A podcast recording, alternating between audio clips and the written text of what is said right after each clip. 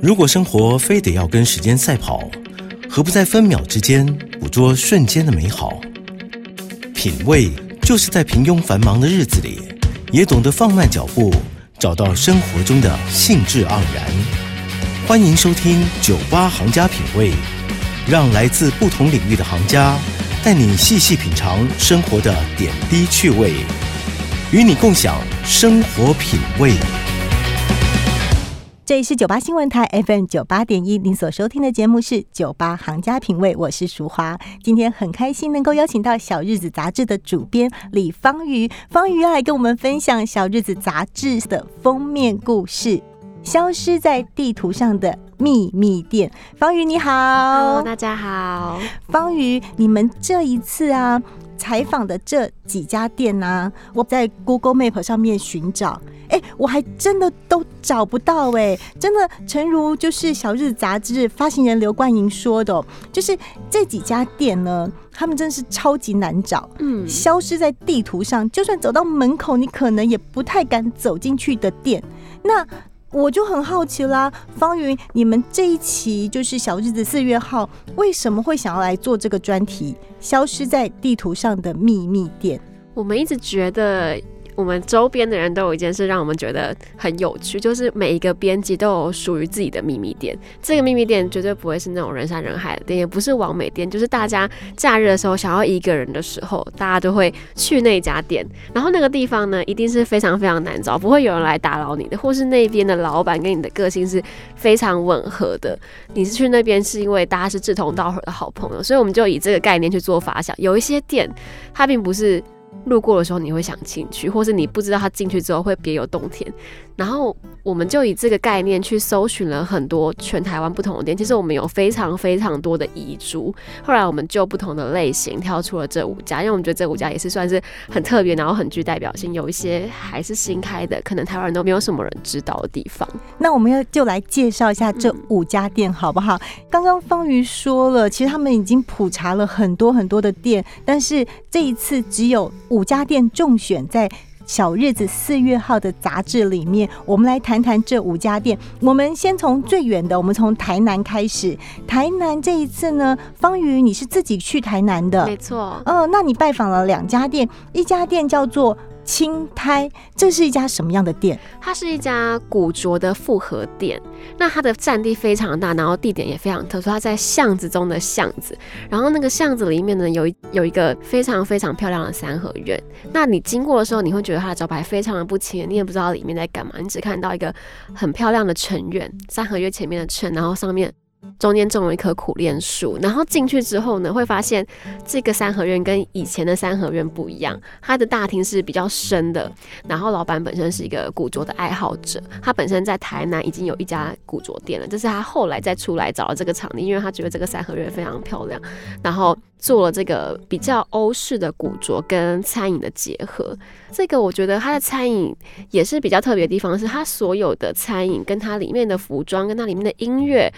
跟它里面的装潢全部都是有一个脉络形成的，就着这个古宅的脉络，台湾人比较熟悉的古着应该是日本那边的派系。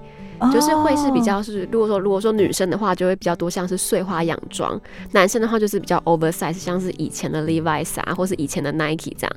但他这家店卖的是欧洲的古着，然后甚至是百年前的服装，以前欧洲人出去打猎的时候的猎装啊的皮革，那时候的甚至。没有什么工业化的那些机器，可能都是手缝的，所以上面都有很多使用的痕迹。然后就跟这个老宅的状况就是不谋而合，就是整个衣服，然后在在这个建筑里面，你会感觉到好像都是融合在一起的。尤其是那个三合院，真的让人家很想去看一看呢。我要怎么说呢？就是我们印象中的三合院呐，嗯，就是大家可能会比较是红砖，可是它不是，它不是，它是比较现代的，对。我光看那照片，就真的很想去拜访他。他们光整理这一个房子就整理了一年多。嗯，就是老板子昂有说到，就是说，嗯，当然古宅，嗯，老房子有它的一个结构的问题，对，所以他必须要去把那个结构补强，对，补强了之后，他再来做其他的装潢。所以相信这个过程应该是很漫长、辛苦的。可是，可是我们现在要走去另外一个完全不同的风格，这是一个甜甜圈店，我不能理。理解的是他在三楼，而且是在铁皮屋，然后楼下还有排队长长的人龙，哎，对，这间甜甜圈店，它的一楼是一间豆花店，然后它它这家店就是你经过，你可能也。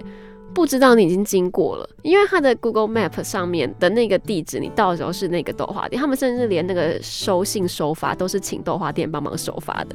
它在旁边一个像是一个。以前很老的房子才会有那种户外的铁梯，你要沿着那个铁梯上去才可以抵达那个地方。但是里面进去之后是一个非常明亮漂亮的空间。老板本身以前也做过设计，所以他把空间弄得非常的非常的舒服。然后，嗯，就是老板啊，Cherry 呢，他是一个嗯非常专注的做好这件事情，所以他连酵母都是自己养的。，Cherry 有说到在文章里面，他有说到说，嗯，如果他今天要出国的话。话，嗯，一般有的朋友可能是就是出国的时候是请他的朋友帮忙，嗯，就是喂猫咪啊、喂狗狗啊、带狗狗出去散步。可他不是哦，他会请他的朋友们来帮他照顾他的酵母。对，他对他的酵母是真的真的非常的用心。没错，没错。对，那你去了现场，那那个甜甜圈好不好吃？非常好吃，而且 Cherry 它是从。每个甜甜圈都是当天现做的，就是哎，当然酱料有可能是前一天晚上就做好，但是它的外面的那个面皮、那个甜甜圈的面包的部分，全部都是一天早上。他说，如果他要开店的话，一定都是五六点就到他的工作室，就开始揉面团啊，等待面团的发酵，然后再去炸它，让它变成甜甜圈。所以它那个口感吃起来跟外面那种连锁店的是完全不一样的。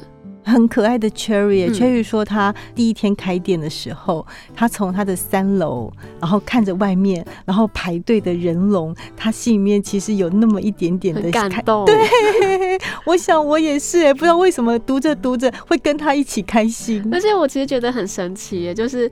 我那天去采访的时候，其实是在他开店前，然后我们要拍一些户外的画面，所以我们就下去把铁梯打开，结果发现已经有人在排队了。我就觉得天啊，这个地方 怎么这么多人在排队，真的是太神奇了。嗯，因为我不是台南人啦，所以我我我一定没有办法理解。可是可是我相信，我就算拿着《小日子》杂志四月号，我走走走走到那边，我真的也很难看得到，因为因为我从你们的图片上面看起来，它一楼就是一般很普。通的房子，对，然后嗯，然后他又是要要走那个铁的铁梯子，才能爬爬爬爬到他的三楼，哎，对，所以你说如果我经过我不抬头的话，我真的看不到，因为他路上也没有招牌，甚至连当天跟我们合作的摄影师，他就是住在附近，他也是当天才知道原来这里有这么一家甜甜圈店。等一下，我岔题一下。你说你们合作的摄影师是嗯住在台南的摄影师，对，然后也也是住在那附近啊。哎，我要说一下《小日子》杂志的摄影师，应该说每一位吧，就每一次我只要翻开《小日子》杂志，我都会觉得他们的摄影作品好棒，因为很多时候是拍人，但是他们可以捕捉到每一位主角他们在动静之间的。那一分，而且是一种从容跟自在，我真的很喜欢《小日子》杂志的摄影师，在这里要跟他们说一声，你们真的好棒，而且我觉得这样子看杂志是一种享受，对，有生活感，对哦。对你好棒，方瑜对，就是那个生活感，我是觉得那个拍出他们的生活感。嗯，那我们接下来从台南再跑跑跑跑跑，我们去南投埔里。这一次你们去拜访了一家咖啡店，对，我们去拜访了反思咖啡，它的店名叫咖啡反思，然后它是。一个蛮特别的人，因为我们以前不太会采访像这样子的人物，就他是一个看起来中年，然后看起来蛮老实的人，然后他以前是一个军人，然后现在退伍了，但是我觉得他对咖啡的热情让我们很感动。他是在一个呃平房的中间，所以你要进去的时候必须走一个非常非常狭窄的巷子进去，然后他非常专注的在研究咖啡，要去那边喝咖啡的话是用预约制的，所以我要先跟他预约我才能。预约的话会比较好，因为它是收人头，但是你在那边可以喝无数款咖啡。哦，他会先泡一杯给你，然后问你说你喜不喜欢这样的豆子啊？那你喜欢什么样的风味？他会再帮你挑别款豆子，因为他一直蛮希望可以跟客人好好的聊天，好好知道客人来这边想要喝到什么样的咖啡，所以他不想要一次接待太多的人。哦，而且这一位老板啊，呃，老板叫赖玉正，老板呢他很用心，他甚至会用不同的杯子。对。来装咖啡。对，对他觉得这样子其实也会有不同的风味，很多甚至是台湾的陶艺家，哦，是，嗯，他选的有时候是白瓷的，嗯那如果是陶艺的话，有可能是台湾的陶艺家哦。所以呢，我在那边喝咖啡，我也可以借此认识台湾陶艺家的作品。。对，哦，真的很棒。可是他的店真的太难找了非。常难找。我看到那个照片啊，我很同意你们，就是你们文章写的那句话，就是我走着走着，我会以为我去了别人家，嗯，就是我不敢再往前走因为。它就在一个平房的中间的一个非常狭小的巷子里面，可是你穿越那些巷弄的红砖之后啊，你走进他的那个咖啡店里面，真的完全不一样、欸，完全不一样，别有洞天。而且进去之后会先到一个庭院，然后庭院上面有花有树，就是跟那个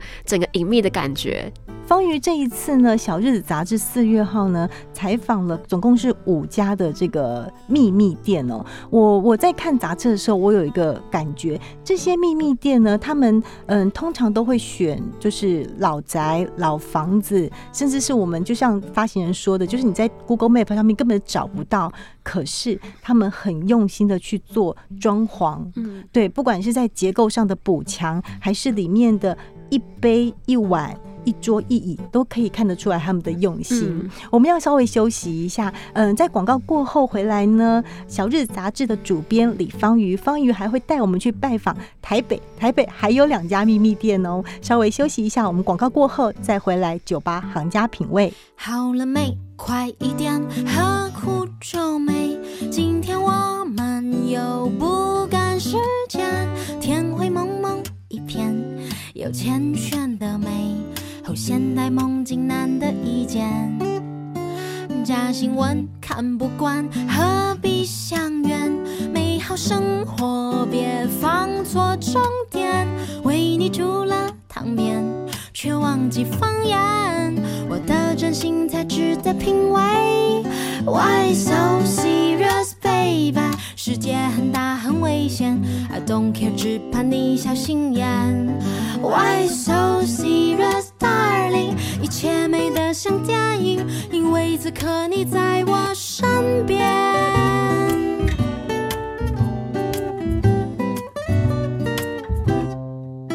怎么办？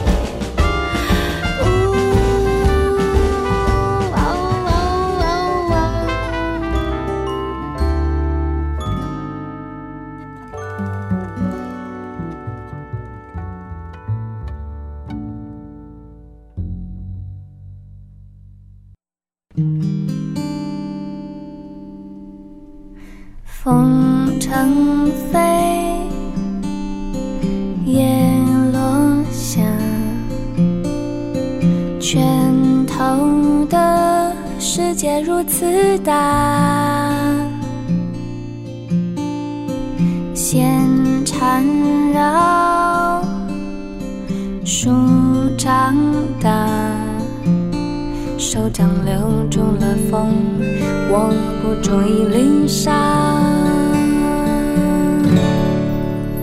我的左手是猫，右手是抚慰的力量。你让我轻轻的合掌，换来旧时光。闭上眼就地卷起海浪，奔向只月亮，追逐一头大雨中的狼。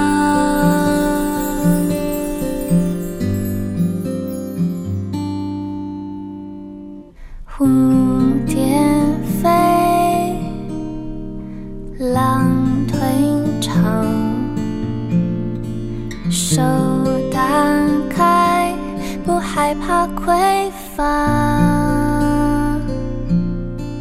欢迎回到酒吧行家品味，我是淑华。今天在节目现场很开心能够邀请到《小日子》杂志的主编李芳瑜，芳瑜来跟我们分享《小日子》杂志封面故事《消失在地图上的秘密店》。我们刚刚在上一个段落呢，在上一段节目呢，我们刚刚去了台南，芳瑜跟我们介绍了就是子昂的青苔，还有 Cherry 的甜甜圈店哦。那我们也去了南头埔里。有赖玉正他的咖啡反思反思咖啡。好了，我们要回来台北了。台北呢，这一次有两家店，这两家店真的太特别了。第一家店其实就在我们电台附近，哎，它叫做小吉市场。对，小吉市场就在古亭站附近，然后它是一间非常非常非常非常隐秘且难找的地方，甚至这个地方过不久可能就要拆迁了。然后主人小韩跟他的狗狗波波就在这个小巷子里面的楼上，然后默默的经营他们的小小的餐馆，里面有卖咖喱饭，然后也有提供下午茶，偶尔会有嗯小韩的妈妈自己做的私房菜。对我觉得非常特别，就是妈妈也会来帮忙哦，有妈妈的家常味。可是我跟你说，这家店我知道。就是我午餐的时候出去买便当，我会经过经过南昌路的时候，我就会看到一个小小的正方形的一个招牌，上面写着很小的招牌，对不起，那招牌真的很小，它就写着小集市场。可是我不知道我要从哪里进，对，因为它真的非常隐秘。然后我的同事跟我说。就是你看到招牌的那一条小巷子走过去啊！我说不可能，那条巷子我人走不过去。他说，不然你就从后面再绕过去好了。好了，我真的实在觉得太特别了，你们竟然找得到哎！而且。更神奇的是，在我们采访的时候，他的客人是源源不绝的，虽然没有到络绎不绝的程度，但是一直有人进来，一直有人坐下来，一直有人在那边用餐，我觉得好神奇哦。而且它的外观呢，因为它要从那个旧房子，没错，嗯，就是在古亭南昌街这一带，的确有一个，就是现在目前正在拆迁的，就正在进行啊。那所以有一些老房子很有可能再过两年、三年，可能就要被拆掉了。他们就是保有着原。原来的那个味道，可是我实在觉得它实在太棒了。就是你从外观看到，就是老房子，然后墙都已经斑驳了，可是你走上去，他们那里面。真的很特别，很像日系的那样子的厨房。其实我觉得那有一种很超现实的感觉。对对对，就是超现实。对就是你走在外面的时候，就觉得那边的电线也很凌乱，好像没有整理。然后那边的屋主好像也不是这么珍惜他们的房子。可是你进去之后，发现有一个人跟他的狗狗就在那边很认真的在经营他们的小餐馆，而且非常的用心。尽管这个房子可能再过三年、四年、五年要被拆掉了，他仍然。选了两张是台湾快木做成的木桌，要让客人在享受餐点的时候，也可以用一个很好的餐桌。对，我觉得实在是让我下定决心，就是我明天就一定要去找到它，真的在太棒了。然后完全不同于小吉市场，你们去了吴兴街，吴兴街有一家。隐身在杂货店里面的文具小店，没错，它叫做佩云的文具杂货店。然后他是因为他以前就非常喜欢收集文具，自己也非常喜欢画画。后来他想要展出这些他的收藏品。然后他们家本身就是开杂货店的，所以他就跟他爸爸情商说：“哎，能不能挪出一小块的地方，让我摆设这些我的收藏品？然后，因为他在 IG 上也有非常多人的追踪，他就说也可以让这些追踪的人来看看我们的收藏品啊什么的。结果没想到开幕的第一天，就是在展出的第一天，他就因此爆红了。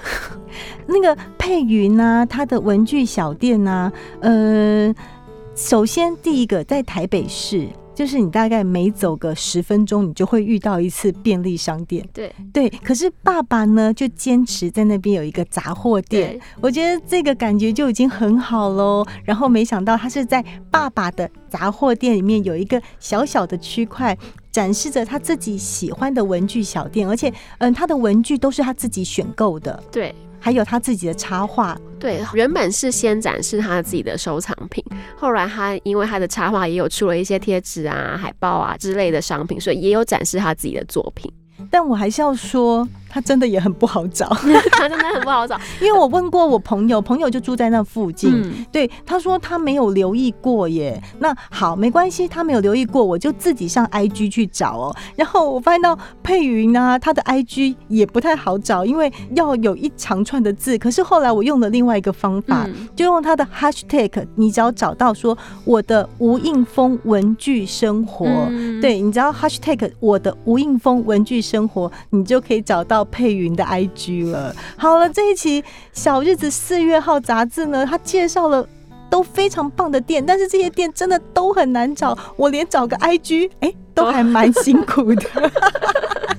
然后呢，我还要说，就是这一期呢，方瑜他们呢还很特别哦，就是嗯，这五家店呢，他们当然有做深入的报道，但是除此之外呢，他们还公开了自己。编辑私藏的巷弄老店，对。对，每一位编辑都有贡献，对，而且一人选一个地方，对，一人选一个地方自己熟悉的地方，然后贡献出自己的私藏的那些小店，对，大家他他们真的很大方，要不然我想说这些店被他们公布出来之后，他们自己要去吃都更难了，搞不好要排队排更久。然后还有另外一件创举啊，不能这么说啦，就是《小日子》杂志呢，其实每一期都非常的丰富哦，那。嗯，因为时间有限，所以我就只能介绍封面故事哦。但是里面还有一些专题，真的很特别。嗯，配合的这一次的封面故事呢，嗯，方瑜他们还做了另外一件事情，他们就是有一个。网络神秘菜单谣言，他们找到了非常多的一些你不可思议的料理法，然后他们竟然是全部的编辑，大家一起聚在一起，然后做了这些事情呢？做了什么事？我这样讲你们很难懂，对不对？比方说，他们把布丁加上酱油，然后他们说吃起来非常像像海胆，怎么可能？重食海胆？不可能。你真的有吃也不相信，但因为我原本觉得布丁加酱怎么又甜又咸的，怎么可能？好恶心哦！但是鼓起勇气吃下去，真的，哎，还真的有一点点像哦。听众朋友要自己去买杂志，自己打开来去看那些网络神秘菜单，真的都非常的特别。我不要全部都说，方宇，你有没有还有另外哪一个是你觉得最特别？我觉得还有另外一个我最推荐的是洛梨。洛梨，哎，洛梨其实我有听过，我我听过了，我没有吃过。因为洛梨，我之前没有单吃过洛梨，我之前都是把洛梨拿去打牛奶。哦，对对对，洛梨牛奶。对，嗯那我单吃洛梨，原来是会有一个嗯油脂的味道。网络谣言是说洛梨，然后就是去沾那个瓦萨比加酱油，会很像吃鲑鱼片的感觉。结果。真的吃进去是真的有那个油脂化开的那个，虽然口感可能不是很像，但是那个嘴巴环绕的味道真的还蛮像的。他们这一次呢，所有的评审很用心哦，他们的每一个菜单他们都是自己去做，然后自己去吃，所以呢，他们会给他有惊喜度、美味度跟还原度。刚刚呢，方瑜特别提到的那个洛梨加瓦萨比。酱油芥末，他们说感觉上很像鲑鱼生鱼片。这个呢，他们是给他五颗星，五颗星，五颗星。所以呢，鼓励大家都可以去尝试看看。素食者可以试试看，哎对耶，你讲的对啊，素食者可以试试看。如果大家想要解馋，对，洛梨加酱油芥末，今天真的非常开心哎，能够邀请到《小日子》杂志的主编李芳瑜来跟我们聊聊这一期《小日子》杂志封面故事《消失在地图上的秘密店》。OK，今天节目就进行到这里喽，非常谢谢大家的收听，也谢谢芳瑜来到我们节目现场，谢谢大家我们下礼拜再见喽，酒吧行家品味，拜拜。拜拜。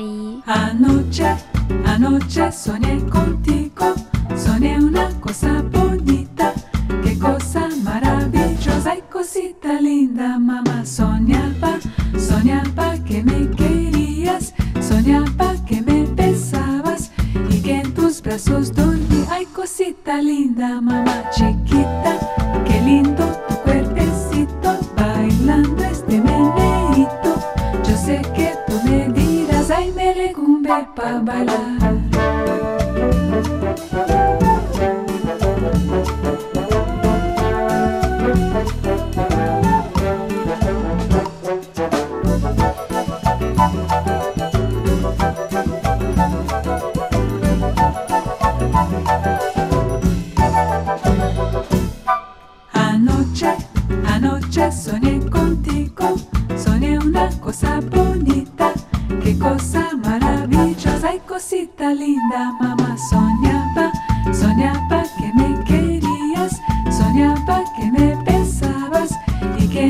So. dos.